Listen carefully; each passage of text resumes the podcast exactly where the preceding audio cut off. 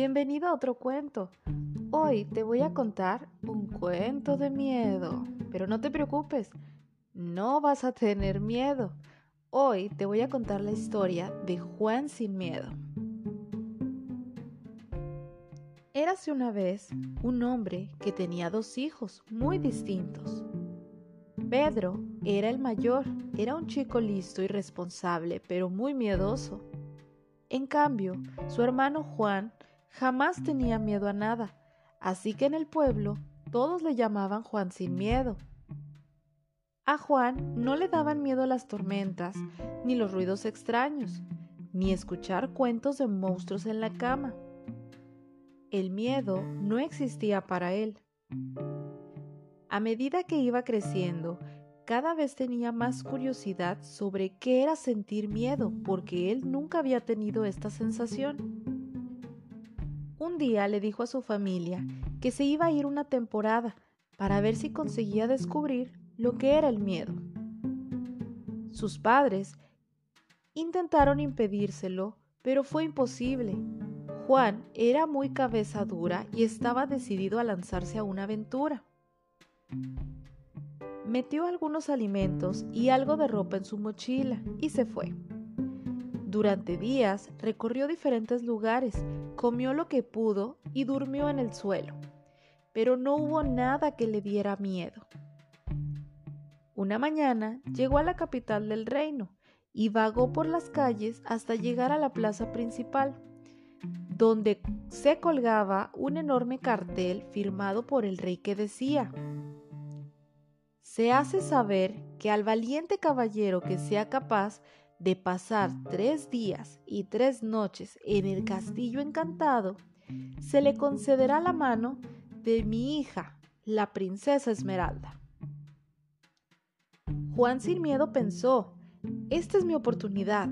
Sin pensarlo dos veces, se fue al palacio y pidió ser recibido por el mismo rey en persona.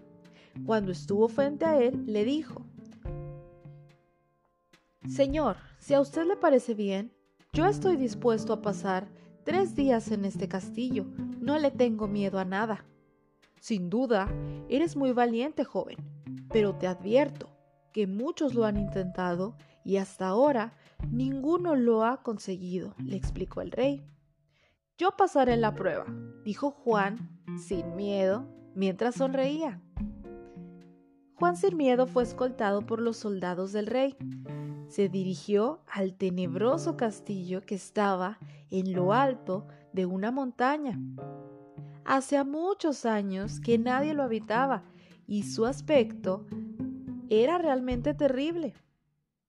Cuando entró, todo estaba sucio y oscuro.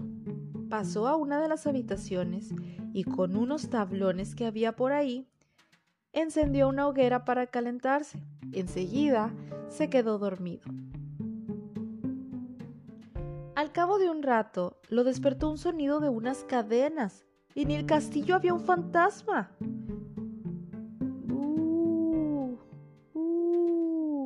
Escuchó Juan sobre su cabeza. ¡Uh! ¿Cómo te atreves a despertarme? gritó Juan, enfrentándose a él. Cogió unas tijeras y comenzó a rasgar la sábana del fantasma. El fantasma huyó por el interior de la chimenea hasta que desapareció en la oscuridad de la noche. Al día siguiente, el rey se pasó por el castillo para comprobar que Juan sin miedo estaba bien. Y para su sorpresa, había superado la primera noche en el castillo y estaba decidido por seguir con el segundo día. Tras unas horas recorriendo el castillo, llegó la oscuridad y por fin la hora de dormir. Como el día anterior, Juan sin miedo encendió una hoguera para estar calientito y en unos segundos comenzó a roncar. De repente, un extraño silbido como lechuza lo despertó. Abrió los ojos y vio una bruja vieja y fea que daba vueltas y vueltas a toda velocidad. Lejos de asustarse, Juan sin miedo se enfrentó a ella. ¿Qué pretendes, bruja? ¿Acaso quieres echarme de aquí? Pues no lo vas a conseguir. exclamó de un salto, agarró el palo de la escoba y empezó a sacudirlo con tanta fuerza que la bruja salió disparada por la ventana. Cuando amaneció, el rey pasó por allí de nuevo para comprobar que todo estaba en orden. Se encontró a Juan sin miedo tomando un cuenco de leche y un pedazo de pan duro. Eres un joven muy valiente y decidido. Hoy es la tercera noche. Ya veremos si eres capaz de soportarlo. Descuide, Majestad. Ya sabe usted que yo no le tengo miedo a nada. Tras otro día en el castillo, bastante aburrido, Juan sin miedo llegó la noche. Hizo, como de costumbre, una hoguera para calentarse y se tumbó a descansar. No había pasado demasiado tiempo cuando una ráfaga de aire caliente lo despertó. Abrió los ojos y frente a él vio un temible dragón que lanzaba llamas por su enorme boca. Juan sin miedo se levantó y le lanzó una silla a la cabeza. El dragón aulló de forma lastimera y salió corriendo por donde había venido. Qué pesadas son estas criaturas de la noche, pensó Juan sin miedo. No me dejan dormir en paz con lo cansado que estoy. Pasados los tres días con sus tres noches, el rey fue a comprobar que Juan estaba sano y salvo en el castillo. Cuando lo vio tan tranquilo y sin un solo rasguño, lo invitó a su palacio y le presentó a su hermosa hija Esmeralda. Cuando la vio, alabó su valentía y aceptó casarse con él. Juan se sintió muy feliz, aunque en el fondo estaba un poco decepcionado Majestad, le agradezco la oportunidad que me ha dado y sé que seré muy feliz con su hija, pero no he conseguido sentir ni una pizca de miedo. Una semana después, Juan y Esmeralda se casaron.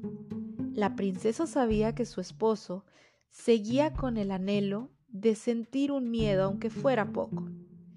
Así que una mañana, mientras dormía, derramó una jarra de agua helada sobre su cabeza. Juan pegó un alarido y se llevó un enorme susto. Por fin conoces el miedo, querido, dijo ella riéndose a carcajadas. Sí, dijo todavía el pobre Juan, me he asustado de verdad. Al fin He sentido el miedo, pero no le digas a nadie, va a ser nuestro secreto. La princesa Esmeralda jamás lo contó, así que el valeroso muchacho siguió siendo conocido en todo el reino como Juan sin miedo.